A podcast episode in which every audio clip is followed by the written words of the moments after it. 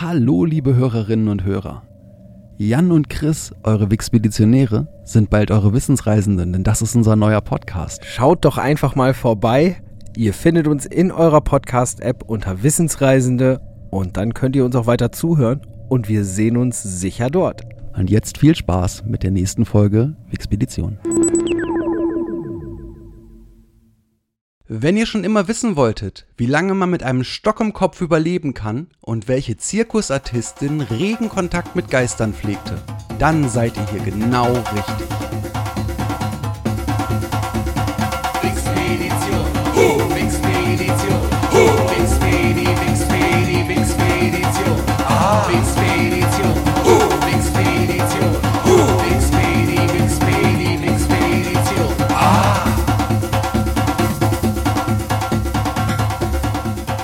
Willkommen beim Podcast, der euch auf eine amüsante Reise durch das Wissen der Menschheit einlädt. Und los geht's! Für euch heute in der Wixpeditionsaußenstelle in Osnabrück, wie immer, Der Jan, einen wunderschönen guten Tag da draußen und im Hauptstudio der Wixpedition im lauschigen Lotte sitzt wie immer der Chris und sagt auch nochmal Hallo. Beim letzten Mal hatten wir wieder eine schöne Folge für euch, nämlich die zweite Hälfte oder eigentlich die zweieinhalbste Hälfte der Folge Tower of London. Und von da aus ging es wieder ganz normal weiter mit Links durch die Wikipedia. Und die nächsten zwei Links waren das Thema Heraldik und das Thema Ringreiten. Und wohin es den Jan dann verschlagen hat und was für eine schöne Geschichte er uns mitgebracht hat, das erzählt er euch jetzt am besten selbst. Das macht er auch. Ja, nachdem wir ein riesengroßes Thema mit dem Tower of London zu bewältigen hatten, dachte ich mir, ich mache jetzt mal ein bisschen kleine, leichte Kost. Und über die Heraldik und das Ringreiten bin ich zur Tjost gekommen. Dann mal Prost. Äh, Ganz genau. Prost auf die Tjost. Ähm, wer oder was ist eine oder ein Tjost? Die oder der Tjost Verb auch tjostieren, tjosten oder auch Lanzenstechen, und damit sage ich schon, ist ein ritterliches Zweikampfspiel mit Lanze und zu Pferd, das im, das im Mittelalter gepflegt wurde. Dazu wurde der Ritter mit einer vollen Rüstung ausgestattet, aber es gab, zumindest zum größten Teil der Zeit, in der die Tjost stattgefunden hat, stumpfe oder präparierte Lanzen, sogenannte Rennspieße. Das Ganze läuft so: zwei Ritter in Rüstung sitzen auf dem Pferd, galoppieren aufeinander zu und das Ganze rechts und links von einer Beschränkung. Also es wird schon dafür gesorgt, dass die Pferde nicht ineinander laufen oder dann scheuen, sondern jedes Pferd hat seine eigene freie Bahn und diese Beschränkung nennt man Tilt. Und das Ziel des ganzen Spiels ist es, im Galopp mit seiner Lanze, also die Lanze ist schon echt lang und groß, einen Treffer an Helm oder Schild des Gegners zu landen oder ihn bestenfalls vom Pferd zu stoßen. Begonnen hat die Geschichte der Tjost im Hochmittelalter als erstmal als ritterliches Kampftraining. Das Ganze ist ab dem 12. Jahrhundert für das Volk und den Adel in Turnieren populär geworden. Und der Begriff Tjost ist eine Entles Entlehnung an das altfranzösische Joster oder Joster, Joster, keine Ahnung, wie man es ausspricht. Mein Altfranzösisch ist nicht ganz so gut. Der Begriff Tjost erscheint erstmals im späten 12. Jahrhundert im EREC. E-R-E-C. Das ist ein mittelhochdeutscher Versroman von Hartmann von Aue. Der hat die Tjost erwähnt. Dieser Versroman entstand um 1180, 1190 circa. Außerdem gibt es, ausgiebige, gibt es ausgiebige Beschreibungen der Tjost in Wolfgang von Eschenbachs Roman Parsival, der zwischen 1200 und 1210 entstanden ist. Die Tjost galt als die Königsdisziplin des Turniers und der Gewinner erhielt vom Verlierer Rüstung, Waffen und Pferd. Puh. Das heißt, so eine Tjost zu verlieren war verdammt kostspielig. Und es gab auch wohl wirklich professionelle Tjoster, die sich davon einen gewissen Reichtum erarbeitet haben, die von Turnier zu Turnier gereist sind und dafür gesorgt haben, dass sie einfach die Waffen, Pferde und die Rüstungen von anderen Leuten eingesammelt haben, weil sie einfach verdammt gut da drin waren. Im 15. Jahrhundert verschwindet das Wort Toast weit, weitestgehend.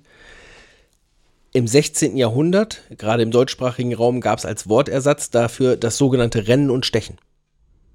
Okay. Das habe ich echt noch nicht gehört. Die Tjost ist auch seit dem 15. Jahrhundert komplett gar nicht mehr als Training relevant gewesen und wurde darum als Sport weiterentwickelt. Und wenn man einen Sport weiterentwickelt, dann bedeutet das, es gibt Regeln, es gibt Sportausrüstung, es gibt eine Organisation, wie dieser Sport durchgeführt wird. Und die ist entstanden unter Kaiser Maximilian I. Kaiser Maximilian I. hatte nebenbei den Beinamen der letzte Ritter. Und zwar ab 1490 hat der wirklich eine praktisch eine Tjust-Industrie ins Leben gerufen. Es gab Wettkämpfe unter speziellen Regeln. In den 1540ern zum Beispiel hat Paulo, Paulus Hector Me- Meyer, der Schreiber der Stadt Augsburg, eine Liste erstellt mit mehr als einem Dutzend Tjustarten. Mit verschiedenen Regeln, verschiedenen Ausrüstungsgegenständen. Seit dem Gesellenstechen 1561 in Nürnberg wurde das Ganze auch in der bürgerlichen Schicht durchgeführt. Natürlich dann mit einfacherer, deutlich einfacherer Ausrüstung, weil sie günstiger war. In Frankreich allerdings wurde die Tjust verboten, weil 1559 König Heinrich II. von Frankreich beim Tjust ums Leben gekommen ist. Und jetzt hattest du ja eingangs schon die Frage gestellt, wie lange kann man eigentlich mit einem Stock im Kopf überleben? Wenn es nach dem Ungarn Gregor Batschi geht, wohl auch noch ein gutes Jahr. Okay. Der hat nämlich bei einer Tjust eine Lanze durch den Kopf bekommen. Also wirklich durchs Auge rein und hinten wieder raus. Und soll das noch ein Jahr überlebt haben. Bestätigt ist das aber nur durch Porträts aus der Zeit. Eins davon zum Beispiel hängt auf Schloss Ambras in Innsbruck. Schaut euch das mal in der Wikipedia an. Ihr habt halt so ein, so ein ganz normales Profilporträt und dieser Mann hat eine riesengroße Lanzenspitze von vorne durch sein Auge bis hinten durch seinen Kopf stecken. Nach dem Ende des 16. Jahrhunderts ist die Tjust allerdings ausgestorben. Beziehungsweise ausgestorben, um dann irgendwann für unsere heutigen, heutigen mittelalterlichen Turniere wiederentdeckt zu werden. Eine sehr, sehr späte Veranstaltung ähm, war noch eine Tjust bei der Hochzeitsfeier von König Karl I. von England. Die hat im Jahr 1625 stattgefunden. Der sportliche Aspekt wurde aber trotzdem weitergemacht. Es gab nämlich dann eine Weiterentwicklung zu anderen Formen des Lanzenstechens, wie zum Beispiel einer der Links, über den ich hingekommen bin, das Ringreiten, wo ich keinen Gegner habe, sondern mit meinem Pferd und einer sehr langen Lanze, die vorne spitz ist, galoppieren muss und einen Ring aufstechen muss, der keinen besonders großen Durchmesser hat. Also das Ganze wirklich auf Geschicklichkeit geht, ohne sich gegenseitig zu verletzen. Oder eine andere Abart ist zum Beispiel die Quintana. Das funktioniert grundsätzlich genauso wie die normale Tjost, nur mein Gegner ist einfach nur eine Puppe. Okay. Und die Frage ist, wo treffe ich den, wenn ich auf den zugaloppiere? Wir sprachen ja eben ganz kurz über das Rennen und Stechen. ja. Hier kommen wir noch mal einmal zu einem kurzen Exkurs. Und zwar, ich hatte ja eben gesagt, es wurden Wettkämpfe durchgeführt, es gab bestimmte Regeln für bestimmte Wettkämpfe und natürlich gibt es bestimmte Regeln, gibt es auch die entsprechende Ausrüstung dafür. Und zwar gab es zum Beispiel das sogenannte Stechzeug. Das Stechzeug ist eine spezielle Rüstung für das sogenannte Stechen. Und zwar ist das eine Sonderform Form des Plattenpanzers. Erstens hat diese Rüstung nämlich einen Stechhelm. Das sind die Rüstungen, die man kennt, die vorne vor dem Gesicht sehr spitz zulaufen. Die nämlich dementsprechend keine Fläche, keine Angriffsfläche für die Lanze bieten sollten, um dich vom Pferd zu stoßen. Außerdem gab es eine Stechbrust, die auch etwas zugespitzt war und verstärkt war. Es gab auch den sogenannten Rüst- oder Rasthaken, der das Gewicht der Lanze mitgetragen hat. Und es war eine sehr, sehr massive Rüstung mit zusätzlicher Panzerung an diversen Stellen. Und das Klischee vom Ritter, der eigentlich kaum sich bewegen kann, um irgendwie zu kämpfen, kommt eigentlich wohl wahrscheinlich vom Stechzeug, weil ja, diese Rüstung, damit konntest du, wenn dir zwei Leute geholfen haben, auf das Pferd zu kommen und dir die Lanze gegeben haben, auf einen zureiten, aber im Kampf war die wahrscheinlich ziemlich nutzlos. Hat guten Schutz geboten, Aber wenn Aber du dich genau nicht dagegen Zweck. wehren kannst, dass fünf Leute die ganze Zeit auf dich eindreschen, dann geht auch die irgendwann kaputt. Richtig. Was die Toast ist oder wie es funktioniert, habe ich eben ja schon erklärt. Es gibt aber auch natürlich dann irgendwann den Moment, wo für so etwas offizielle Regeln aufgestellt werden müssen. Zu Anfang, als die Toast aufgekommen ist, gab es sehr wenig Regeln und es ging auch in der sehr frühen Zeit der Toast auch häufig einfach bis zum Tod. Da wurde nämlich, wenn Okay. ein Gegner vom Pferd gestoßen wurde, dann ist der andere abgestiegen und dann haben die bis zum Tod weitergekämpft. Das war nämlich einfach nur der Auftakt. Das Ganze wurde immer weiter eingeschränkt und es wurde immer unblutiger. Ich meine, das sollte ein Schauspiel sein. Und so gab es zum Beispiel im Jahr 1292 das Statutum Armorum, wo gesagt wurde, scharfe Waffen sind verboten, Schwerter während des Turniers dürfen keine Spitze haben, Lanzen müssen stumpf sein. Gefallene Gegner dürfen nicht weiter attackiert werden, der, sein Knappe muss ihm aufhelfen dürfen. Weil in einer so mega schweren Rüstung fällst du um, bleibst du liegen. Du kannst nicht alleine aufstehen. Und bei Zuwiderhandlung, weil auch selbstverständlich zu dem Zeitpunkt musste es schon einen Turniermeister, Schrägstrich einen Schiedsrichter geben. Bei Zuwiderhandlung gab es aber nicht sowas wie eine rote Karte, sondern es gab den Verlust von Waffen und Pferd, drei Jahre Kerker sowie eine Verhandlung vor dem königlichen Ehrengericht. Strafbank Pro. So ungefähr. Also der Eishockeyspieler, der dann kurz mal auf die Strafbank muss und drei Jahre weg ist, ist wahrscheinlich nicht so gut. Und es wurde auch ein Punktesystem für die Toast eingeführt. Für einen Treffer an Schild oder Helm gab es einen Punkt. Wenn man den Gegner vom Pferd stoßen konnte, gab es zwei Punkte. Und wenn der Gegner gestorben ist, drei. Okay. Jetzt kommt meine Preisfrage an dich. Was schätzt du, wie viel Siegpunkte man brauchte? Zwei. Nee, es waren drei. Weil Okay. Wurde er vom Pferd gestoßen, durfte ihm der andere aufhelfen, auch wieder aufs Pferd und es ging weiter, bis die drei Punkte erreicht waren durch das Tjosten. Okay. Aber wenn der Gegner gestorben ist und du hättest, und du hättest drei Punkte gehabt, hättest aber fünf zum Gewinnen gebraucht, wäre es blöd gewesen. Gut. Hätte, hätte man auch Bonuspunkte vergeben können oder einfach zu sagen, wenn einer tot ist, hat er auch gewonnen. Das stimmt. Dieser ganze Prozess des immer wieder aufeinander Zureitens und versuchen, sich mit der Lanze zu treffen, wurde so lange wiederholt, bis einer drei Punkte hatte. Es wurden verschiedene Wettkämpfe gemacht und wenn am Ende des Turniers zwischen zweien oder auch dreien immer noch Punktegleichstand war, dann hatten die eine sehr einfache Methode, um festzulegen, wer gewinnt. Jetzt bin ich gespannt. Es verliert der, der zuerst sein Visier aufmacht. Und wenn du im Sommer bei so einem Turnier bist und die Sonne scheint und du hast so eine Komplettrüstung an, dann wird das da drin unglaublich warm. Und diese Regelung haben wohl auch, hat auch wohl dann der eine oder andere Ritter mit einem Hitzeschlag bezahlt. Ich fände das jetzt sehr schön, wenn es da halt auch so ewige Tabellen und Statistiken gäbe wie im Baseball, dass man jetzt zurückgehen kann und sagen kann, was das längste Match von Ich bleibe in meiner Rüstung war. Ich glaube, da brauchen wir, da brauchen wir dann wieder einen Historiker, der sich mit dem Fachgebiet Mittelalter und Ritterlichkeit und Ritterturniere beschäftigt hat. Hört ihr uns da draußen? Wir brauchen Hilfe, liebe Historiker. Bitte.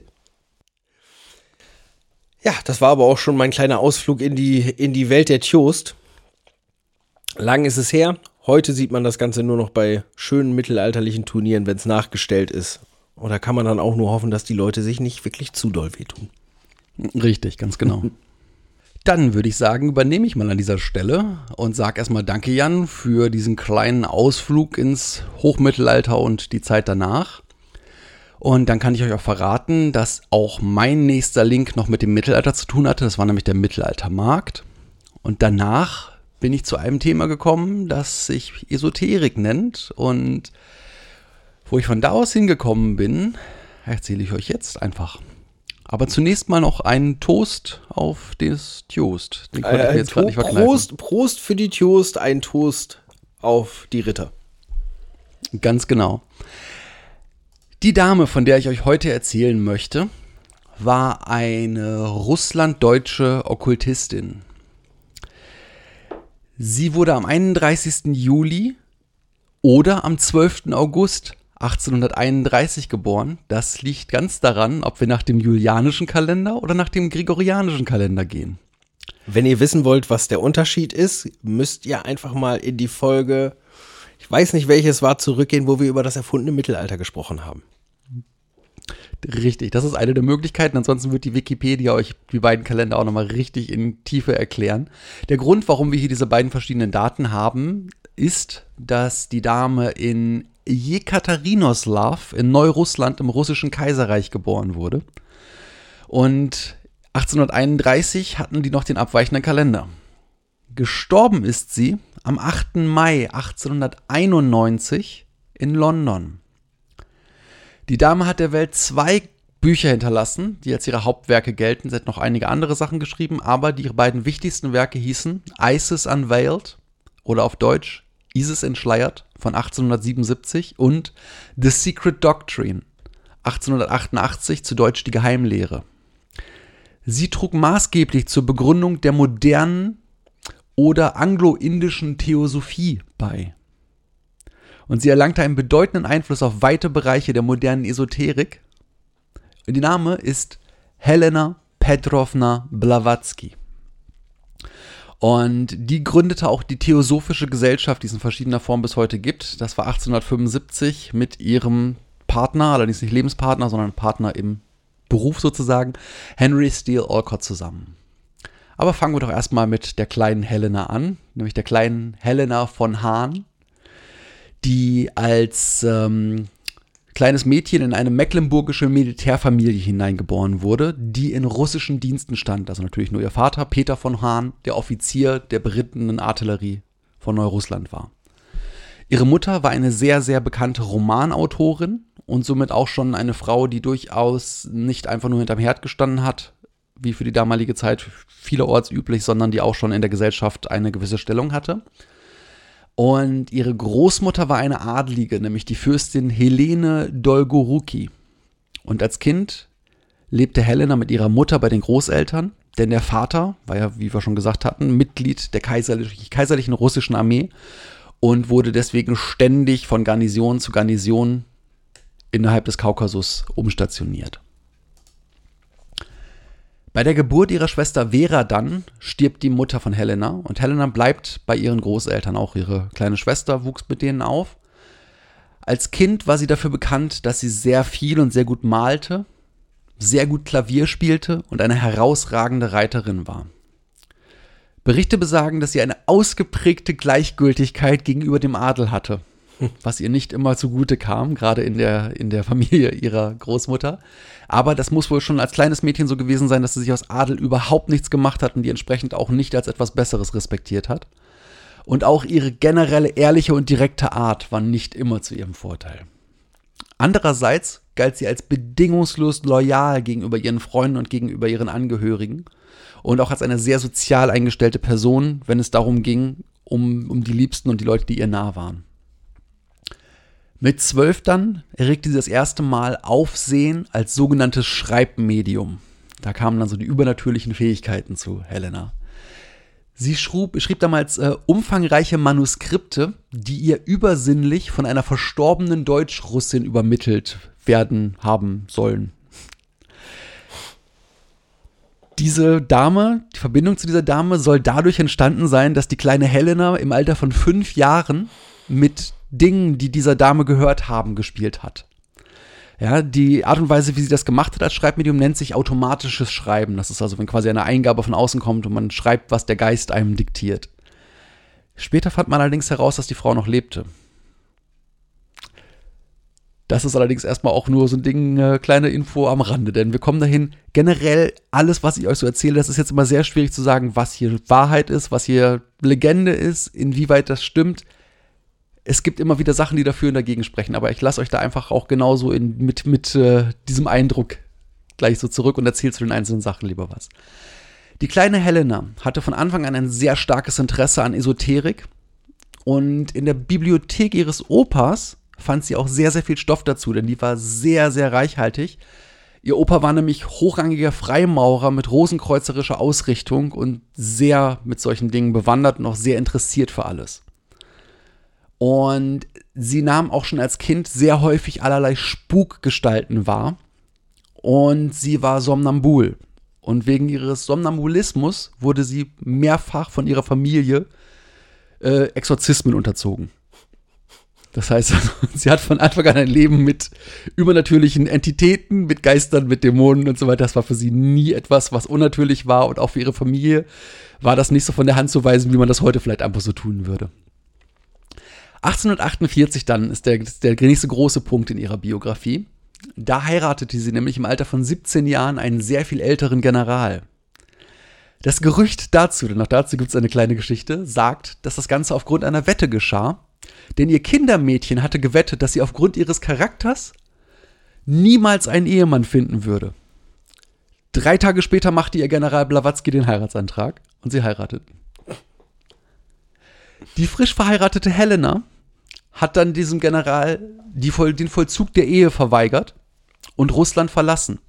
Es gibt sogar Augenzeugenberichte von der Hochzeit, die sagten, dass an der Stelle, als der Pastor quasi oder Pfarrer gerade äh, fragte, ob sie denn auch äh, die ehelichen Pflichten erfüllen würde und ihrem Mann immer eine gute Dienerin sein würde, sie durch die Zähne gesagt haben sollen, nein, auf gar keinen Fall. Ja, und, Was äh, gesagt haben sollte. Nein, auf gar keinen Fall, ich muss hier weg, nach dem Motto, äh, das werde ich auf gar keinen Fall tun. Das war also von Anfang an ganz klar eine Bedingung und sie hat halt geheiratet und hat dann Russland ver verlassen. Es ist anzunehmen, dass sie lediglich heiratete, um die Freiheit einer verheirateten Frau zu nutzen. Das klingt zwar zunächst paradox, ist es aber gar nicht, denn zu der damaligen Zeit zum Beispiel zu reisen wäre für eine unverheiratete Frau absolut undenkbar gewesen. Und somit hat sie letztendlich damit ihr Ticket in die Freiheit gelöst. Der Mann, den sie heiratete, Nikofor Blavatsky, der General, versuchte dann vergeblich die Ehe scheiden zu lassen, aber das russische Recht gab ihm diese Option nicht. ja. 1875 heiratete sie zum zweiten Mal. Der Ehemann hieß diesmal Michel Battinelli. Sie stellte die Bedingung, dass sie ihren Namen behielt und die Ehe nicht vollzogen wurde. Diese Scheinehe wurde dann am 25. Mai 1878 geschieden. Auch dazu ist das Ding, dass sie das in irgendeiner Form gemacht hatte, um dort einen Gefallen zu, äh, zu geben, um das Ganze irgendwo auszunutzen. Letztendlich soll sie aber gesagt haben, dass alleine der Gedanke, dass dieser Mann sich ihr nähern würde, ausgereicht hat, um in Flucht, in, sie in die Flucht zu schlagen.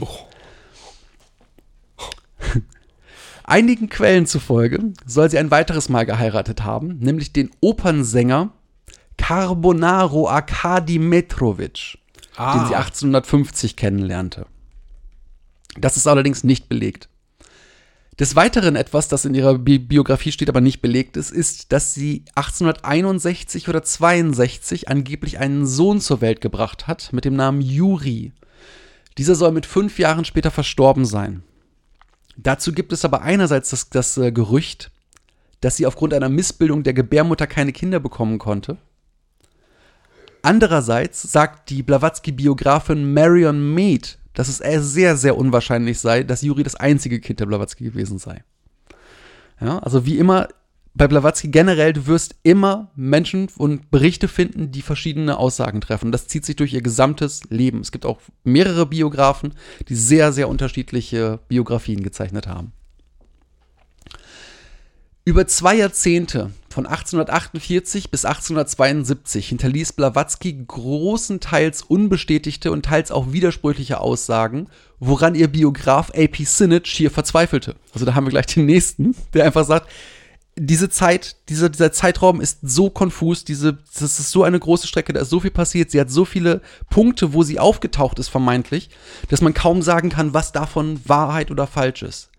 Belegt ist jedenfalls, dass sie 1850 in Konstantinopel untergekommen war und dort betätigte sie sich zum Lebensunterhalt in einem Zirkus als Kunstreiterin. Und auch dort lernte sie den ungarischen Opernsänger, den wir vorhin schon mal hatten, den Carbonaro Arkadi Metrovic kennen und begleitete ihn daraufhin auf seinen Tourneen. Ebenfalls in Konstantinopel während ihrer Zeit als Kunstreiterin lernte sie eine russische Gräfin kennen. Das war die Gräfin Kiselev. Und diese Gräfin Kiselev ist ihre Reisebegleiterin gewesen auf verschiedenen Reisen. Mit ihr reiste sie nämlich nach Ägypten, nach Griechenland und auf den Balkan. Auf dieser Reise in Ägypten traf sie auf den koptischen Magier und Okkultisten Paulos Metamon, der einer ihrer frühen spiritistischen Lehrer dann geworden ist. Interessant ist, wir sind immer noch 1850. Also 1850 hat sie die, Tournee, die Tourneereise mit dem Opernsänger gemacht und sie ist nach Ägypten, Griechenland und auf den Balkan gereist und hat noch diesen, diesen Lehrer kennengelernt. Und wir reden von 1850. Also wir haben hier nicht irgendwie, nächster Flughafen ist da vorne und da fliegt dann der nächste EasyJet. 1851 dann besuchte sie die Weltausstellung in London. Dort soll sie ihren Meister Moria getroffen haben. Dieser Meister Moria war ihr schon als Kind in Visionen erschienen und auf der Weltausstellung soll sie diesen Meister Moria in physischer Form getroffen, auf, äh, angetroffen haben. Dann wurde sie von einem Roman inspiriert, nach Quebec zu reisen. In Quebec studierte sie indianischen Schamanismus. Ihre nächste Station war New Orleans, um dort Forschungen zum Voodoo-Kult zu betreiben. Das war 1851 alles. 1852 ging es dann weiter. Da bereiste sie hauptsächlich Lateinamerika, aber auch Indien und versuchte zum ersten Mal in ihrem Leben in das abgeschottete Tibet vorzudringen. Allerdings ohne Erfolg. 1853 dann führten die Reisen in den mittleren und fernen Osten und in verschiedene Bereiche der USA. Ja, und was 1800 gesehen. Genau. 1855 dann versuchte sie ein zweites Mal nach Tibet einzureisen. Bei diesem Mal hatte sie sich besser vorbereitet und sich als Mann verkleidet, aber Erfolg hatte sie dennoch nicht. Im Jahr 56 dann war Blavatsky in Frankreich, denn sie hatte von etwas gehört, was sie einfach fasziniert hatte, nämlich der aufkommende Mesmerismus oder auch animalische Magnetismus, mit dem sie sich dann auch beschäftigen wollte. Ja, dass das von dem Herrn Messmer, da kann man auch lange drüber sprechen, dass das, was eventuell heutzutage zu Hypnose und so weiter geführt hat, aber damals hieß es dann animalischer Magnetismus und es war halt was Neues, es war was, was man generell irgendwo in den esoterisch-spiritistischen Bereich packen konnte. Also war, und die kleine Helena, die, die inzwischen ja gar nicht mehr so klein war, natürlich nicht weit. In Paris war sie in dieser Zeit die Assistentin des Spiritisten Daniel Douglas Home und sie wurde Dirigentin des Königlich Serbischen Chors. Ja, das sind ja auch ganz normale. Also, das ist ja wie, wie so eine typische Fächerkombination bei Lehramtsstudenten. Das macht man halt so. A girl's gotta do what a girl's gotta So do. Sie ungefähr, musste ja, ja, genau. musste Genau. ja auch ein bisschen Geld verdienen. In dieser Zeit hat sie nach eigenen Angaben ähm, eine, einen weiteren Schritt genommen in Richtung ähm, Spiritismus, nämlich sie konvertierte quasi zur, zu Spiritismus als Religion. Von dort aus ging die Reise dann über Deutschland auf den Balkan. Und dort hat sie dann wieder ihr Brot als Reitkünstlerin verdient. Ein Ausflug nach Kairo mit dem Opernsänger Metrovic und einer Madame Sebire folgte. 1858 dann kehrte sie nach Russland in die Heimat zurück. Auf dem Landgut ihrer Schwester, die inzwischen gut geheiratet hatte, betätigte sich, sie sich auf verschiedene Arten und Weisen spiritistisch und wurde bald zum gesellschaftlichen Mittelpunkt. Das heißt, sie hat dort wieder Geistschreiben gemacht, sie hat Seancen gemacht, sie hat sich als Medium verdingt, sie hat im Grunde alles gemacht, was man sich so vorstellen kann und wahrscheinlich noch ein bisschen mehr. Jedenfalls blieb sie dann auch mal eine Weile dort, nämlich bis 1863 in Russland in ihrem Familienkreis. Danach verliert sich ihre Spur tatsächlich eine ganze Weile. Und nach eigener Ausgabe, äh, äh, Angabe folgte nun eine Episode, in der sie sich italienischen Freischärlern anschloss und an der Schlacht von Mentana teilnahm. Dabei sei sie mehrfach verwundet worden und je nach Version entweder durch das Rote Kreuz oder durch das Eingreifen ihrer indischen spiritistischen Meister gerettet worden. Okay. Es ist in Ja. keiner Art und Weise zu beweisen, ob sie wirklich da war. Also weder die italienische noch die französische Seite berichtet von einer Frau die in Männerkleidung, die dort gekämpft hat. Und es ist absolut geschichtlich nirgendwo ein, ein, ein Beleg zu, zu finden, dass sie wirklich an dieser Schlacht teilgenommen hat. 1870 lebte Blavatsky mit dem Opernsänger Metrovic in Odessa, wo sie den Lebensunterhalt der beiden mit Gesangsunterricht, verschiedenen Aushilfsjobs in Läden und als Fabrikarbeiterin bestritt. Kurz danach, ebenfalls 1870, versuchte sie verschiedene Geschäftsideen. Sie eröffnete eine Tintenfabrik. danach ein Großhandelsgeschäft und schließlich einen Kunstblumenhandel. Das ist ja auch alles vollkommen logisch. Also äh, hätte ich genauso gemacht. Richtig. Und alle diese Geschäfte waren grandiose Fehlschläge. Und deshalb, weil die beiden irgendwann kein Geld mehr hatten, nahm Metrovic ein Engagement in Kairo an. 1871 bestiegen sie das Fährschiff SS Eumonia. Es war ein mittelgroßes Passagierschiff mit 400 Passagieren und zusätzlich hat es eine große Ladung Schießpulver und Feuerwerk an Bord gehabt. Es kam zur Katastrophe. Nur 17 Passagiere überlebten, darunter Helena Petrovna Blavatsky, nicht aber der Opernsänger. Bis 1872 blieb sie in Ägypten. Dort gründete sie die spiritistische Vereinigung Société Spirité. Der Verein wurde wieder aufgelöst, als Helena Blavatsky des Betruges überführt wurde. Oh.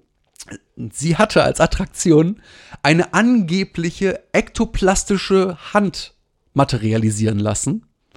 Und dabei ist rausgekommen, dass das eine trickreiche Apparatur war und die Hand nicht übernatürlichen Ursprungs war. Dementsprechend musste sie dort auch wieder weg. In der Zwischenzeit wurde sie angeblich um 1868 noch einmal von Meister Moria kontaktiert, der sie noch einmal aufforderte, nach Tibet zu reisen. Und nach eigener Angabe verbrachte sie sieben Jahre in Tibet und reiste dort zusammen mit dem Meister. Jetzt haben wir dieses spannende Ding, dass wir gerade einen Zeitsprung gemacht haben, im Grunde um vier Jahre mindestens zurück und dass wir irgendwie überschneidende biografische Angaben hier gerade haben. Das Spannende für diese Tibet-Reise ist, dass es einerseits natürlich wieder keine direkten Beweise gibt. Es gibt natürlich nicht irgendwie einen Stempel im Pass oder ähnliches. Interessant ist aber, dass einiges dafür spricht, dass sie tatsächlich in Tibet war. Denn sie beschreibt in einem ihrer Werke die Stadt Xigase, Xigase, wie auch immer sie ausgesprochen wird. Und in dieser Stadt war vor ihr noch nie ein westlicher Besucher gewesen. Und die Beschreibung dieser Stadt ist exakt. Gleichzeitig hat sie auch in ihren Werken ähm, Kenntnisse beschrieben, die aus dem Mahayana-Buddhismus kommen. Und von verschiedenen angesehen, angesehenen buddhistischen Gelehrten wurde bescheinigt, dass ihre Angaben zu dieser Form des Buddhismus auch absolut korrekt waren und darauf hinweisen, dass sie tatsächlich in Tibet gewesen ist. Sie konnte ähm, diesen, diesen Mythos Tibet und auch ihre tibetanischen Meister lange werbewirksam einsetzen, denn bis 1903 war es so, dass Tibet absolut unzugänglich und geheimnisumwittert war. Als nächstes hielt sie sich dann hauptsächlich im Nahen Osten auf. Und dort soll sie wieder mehrere mystische Meister getroffen haben. Und sie soll von diesen Meistern in Mysterien nach griechischer, koptischer und drusischer Tradition eingeführt worden sein. Oh mein Gott. Sie kann also das 1873. volle Programm, ne? Sie kann einfach alles. Auf jeden Fall. 1873 dann bekommt sie wieder einen mentalen Anruf von Meister Moria. Ah. Und Meister Moria trägt ihr diesmal auf, sich nach New York zu begeben. Als Blavatsky am 7. Juli 1873 in New York ankommt, ist sie fast mittellos. Und das auch das, fast das erste Mal in ihrem Leben, denn ihr Vater war unlängst verstorben und dieser hatte bislang ihre Reisen großzügig finanziert. Oh. Jetzt sitzt sie also in New York, hat nicht so richtig Ahnung, wie es weitergehen soll und lernt dort einen sehr interessanten Mann namens Henry Steele Alcott kennen. Und dieser trat in Spiritistenzirkeln als Medium für Materialisation und Jenseitskontakte auf. Ja. Man muss dazu sagen, das klingt jetzt aus der heutigen Zeit alles heraus immer so vollkommen wahnwitzig. Man muss aber auch bedenken, dass zum Beispiel auch der große Erfinder Edison, der ja viele wichtige Erfindungen wirklich gemacht hat und der ganz klar als, als Mann der Wissenschaft bekannt ist, lange Jahre oder ich glaube sogar Jahrzehnte an einer Maschine gearbeitet hat, mit der man Kontakt mit dem Jenseits aufnehmen kann. Also er wirklich dieses Jenseitstelefon versucht zu bauen. Jedenfalls wurde Alcott ihr vertrauter Schüler und schließlich ihr Manager. In den sich seit 1848 schnell ausbreitenden spiritistischen Kreisen Amerikas bewunderte man Blavatsky und besuchte ihre Seancen gern und regelmäßig. Und diese Seancen führte sie ab 1874 dann auch wirklich als, als öffentliche Veranstaltung, als etwas richtig Showmanship und große organisierte Geschichte vor. Auf Anraten Alcotts trifft sie, tritt sie auch verschiedenen Spiritisten-Zirkeln bei und sie gründet ihren eigenen Zirkel, nämlich den Miracle Club. Dann hat sie aber das Problem, dass gerade als sie so richtig anfängt aufzublühen in diesem Kreis, 1875 der Spiritismus plötzlich in den amerikanischen Zeitungen, in der ganzen Öffentlichkeit richtig in Verruf gerät und Blavatsky auch ihre, ihre Aktivitäten in der Richtung sofort einstellt. Äh, sie hat nämlich inzwischen das Ding, dass sie nicht mehr einfach nur probiert, um, jede, um jeden Preis Geld zu verdienen, sondern dass sie sich wirklich als, ähm, als Gelehrte und als Spezialistin in diesem Bereich ansah und da auch ihren Ruf nicht verlieren wollte. Und zusammen mit Alcott untersucht sie, untersucht sie nun nach äh, neuen idealistischen Grundlagen und Spirit, da, noch einmal von vorne. sie sucht nach neuen idealistischen Grundlagen, um spiritistische Phänomene zu erklären und deren Wahrheitsgehalt und damit den Wahrheitsgehalt der Religionen zu ergründen. Mhm. Das heißt, sie nimmt das all ihr Wissen zusammen und versucht das Ganze auch mal so ein bisschen ein bisschen irgendwo zu analysieren und das gerade auch mit Religionen zu vergleichen und zu gucken, wie alles zusammenhängt. Ab 1875 begann Blavatsky esoterische Lehren zu verkünden, wobei sie zunächst an die westliche esoterische Tradition anknüpfte. Im Juli 1875 erschien in der Zeitschrift Spiritual Scientists ein Artikel, in dem sie ihre Ansichten erstmals und recht detailliert öffentlich darlegt.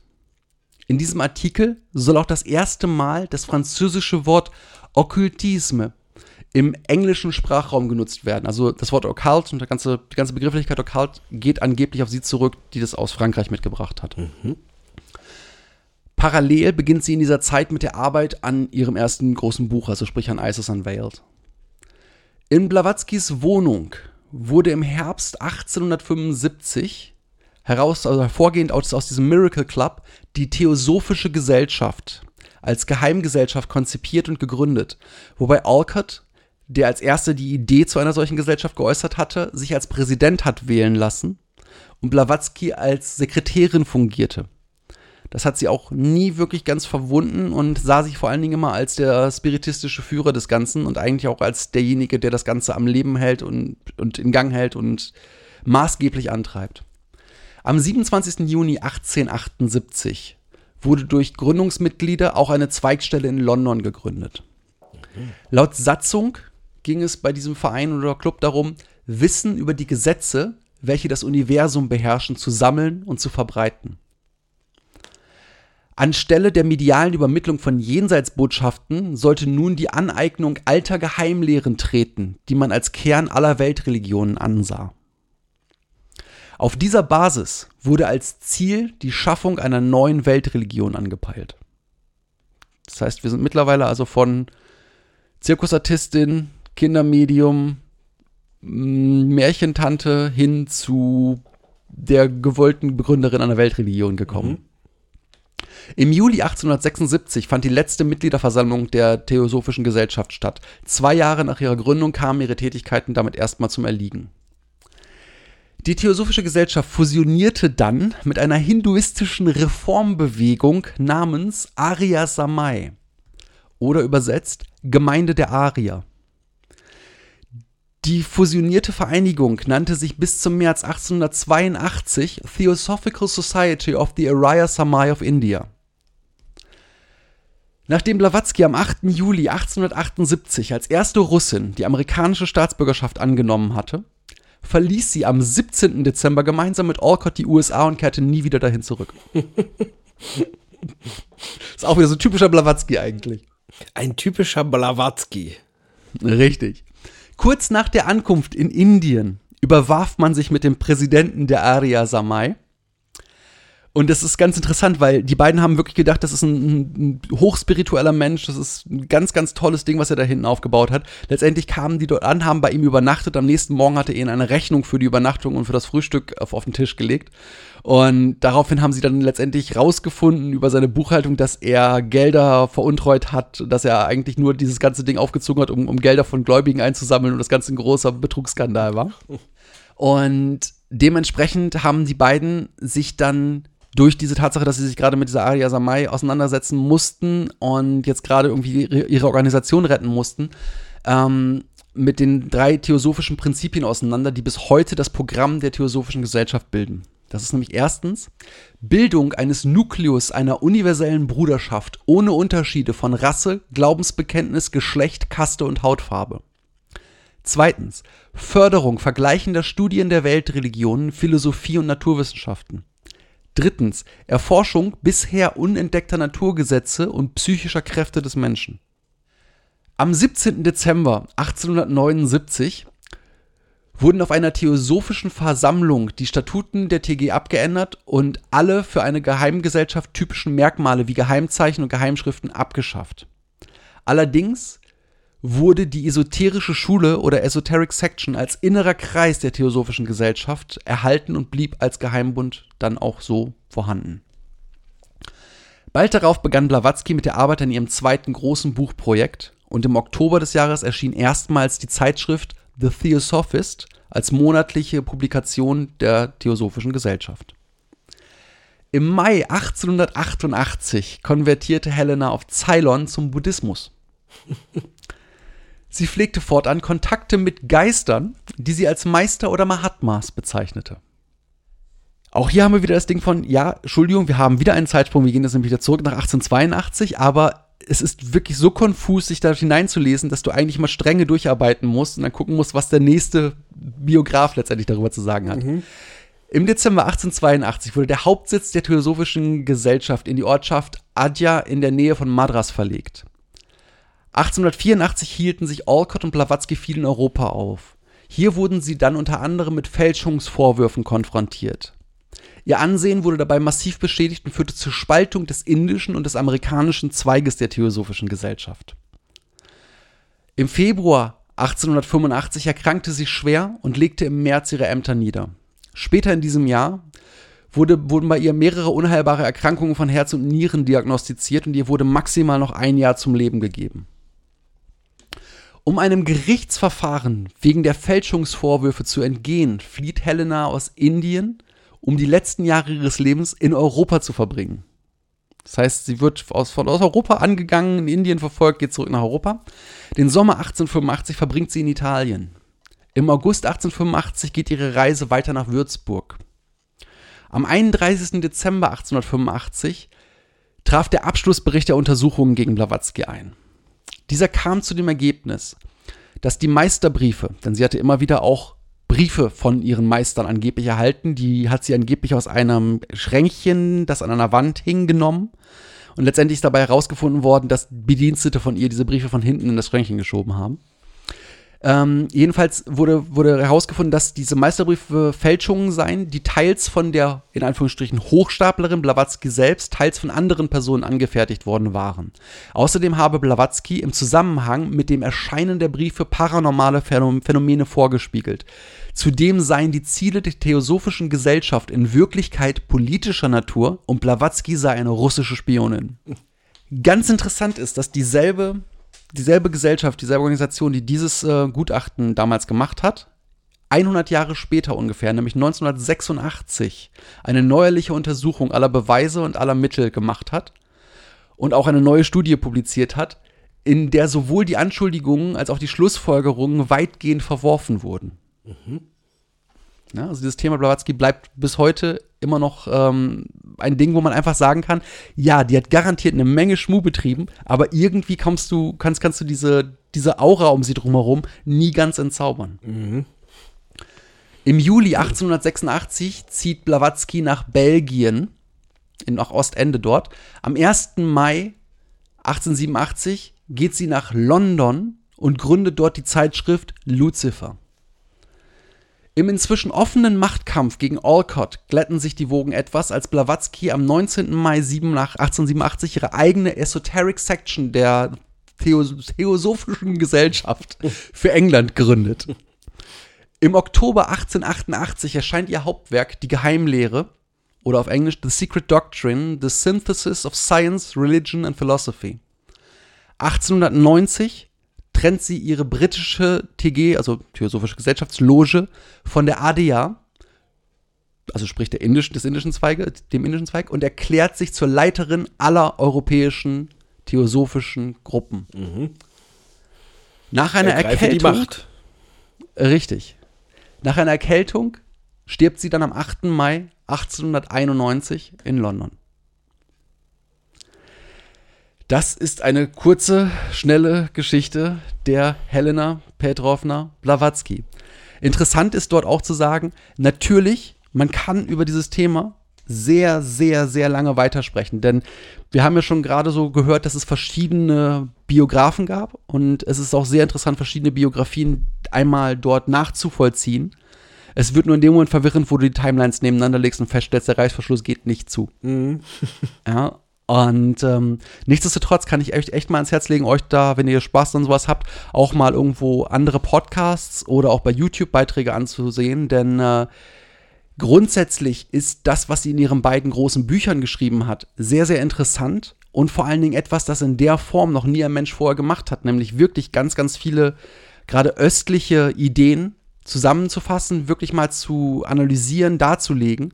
Und ähm, man sagt, dass heute solche Geschichten wie zum Beispiel, dass Yoga heute in der ganzen westlichen Welt etwas ganz Normales ist, dass der Buddhismus etwas ist, das äh, akzeptiert ist und das neben, neben unserer Gesellschaft ähm, einfach auch geduldet ist und als etwas Positives sogar angesehen wird, dass das alles Sachen sind, die im Grunde auf Blavatsky zurückgehen, weil sie der, der Wegbereiter war. Sie hat das erste Mal der westlichen Welt diese östlichen Mythen und Religionen nahegebracht und von daher ist tatsächlich eine, eine gewisse geschichtliche Relevanz der Helena Petrovna Blavatsky sicherlich nicht von der Hand zu weisen. Spannende Geschichte, die du uns da erzählt hast. Viele Informationen und mein Gott, äh, als Frau in der zu der Zeit ganz schön rumgekommen. Auf jeden Welt. Fall. Sie dürfte, Also- dürfte wirklich eine der, eine der Abenteurerinnen ihrer Zeit gewesen sein. Auf jeden Wahrscheinlich Fall. sogar die. Ja, Wahnsinn. Also überall auf der Welt gewesen. Richtig, im wahrsten Sinne des Wortes und das zu der Zeit. Spannend, spannend. Die Frau Blavatsky. Ja, vielen Dank, Richtig. Chris. Vielen Dank für diesen wundervollen Vortrag. Wir haben heute mal wieder ein bisschen was gelernt und haben bestimmt auch wieder ein bisschen Wissen angereichert, mit dem man irgendwann auf einer Party, wenn wir alle wieder schön feiern können, eine Menge klugscheißen kann. Das ist richtig. Außerdem dürfte das auch eure Neugier weiter angefacht haben. Und das ist ja auch eine unserer großen Aufgaben hier, euch immer mit auf den Weg zu geben. Bleibt neugierig. Das ist echt ganz, ganz wichtig. Wir entfachen die Neugier und dann befriedigen wir sie. Das heißt, wir sind Angebot und Nachfrage in einem. Ja, und das sogar bei solchen Themen wie jetzt gerade in einem einzigen Ding, in einer halben Podcast-Folge. Beides auf einmal. Wahnsinn. Und gerade genug erzählt, um die Neugier zu entfachen. Ja, gutes nicht Konzept. schlecht, nicht schlecht. Bevor wir uns aber hier festschwafeln, kann ich euch schon mal mitgeben, dass wir über die Links Poltergeist und Horrorfilm auch in der nächsten Episode wieder spannende Themen für euch vorbereitet haben. Und bis dahin sag ich schon mal hier aus dem Hauptstudio im lauschigen Lotte ein kommt gut durch die Nacht den Tag oder euren Weg zur Arbeit, was auch immer ihr gerade tut. Und ich sag noch mal eben schnell, habt Spaß, macht keinen Blödsinn und wir hören uns beim nächsten Mal wieder. Bye.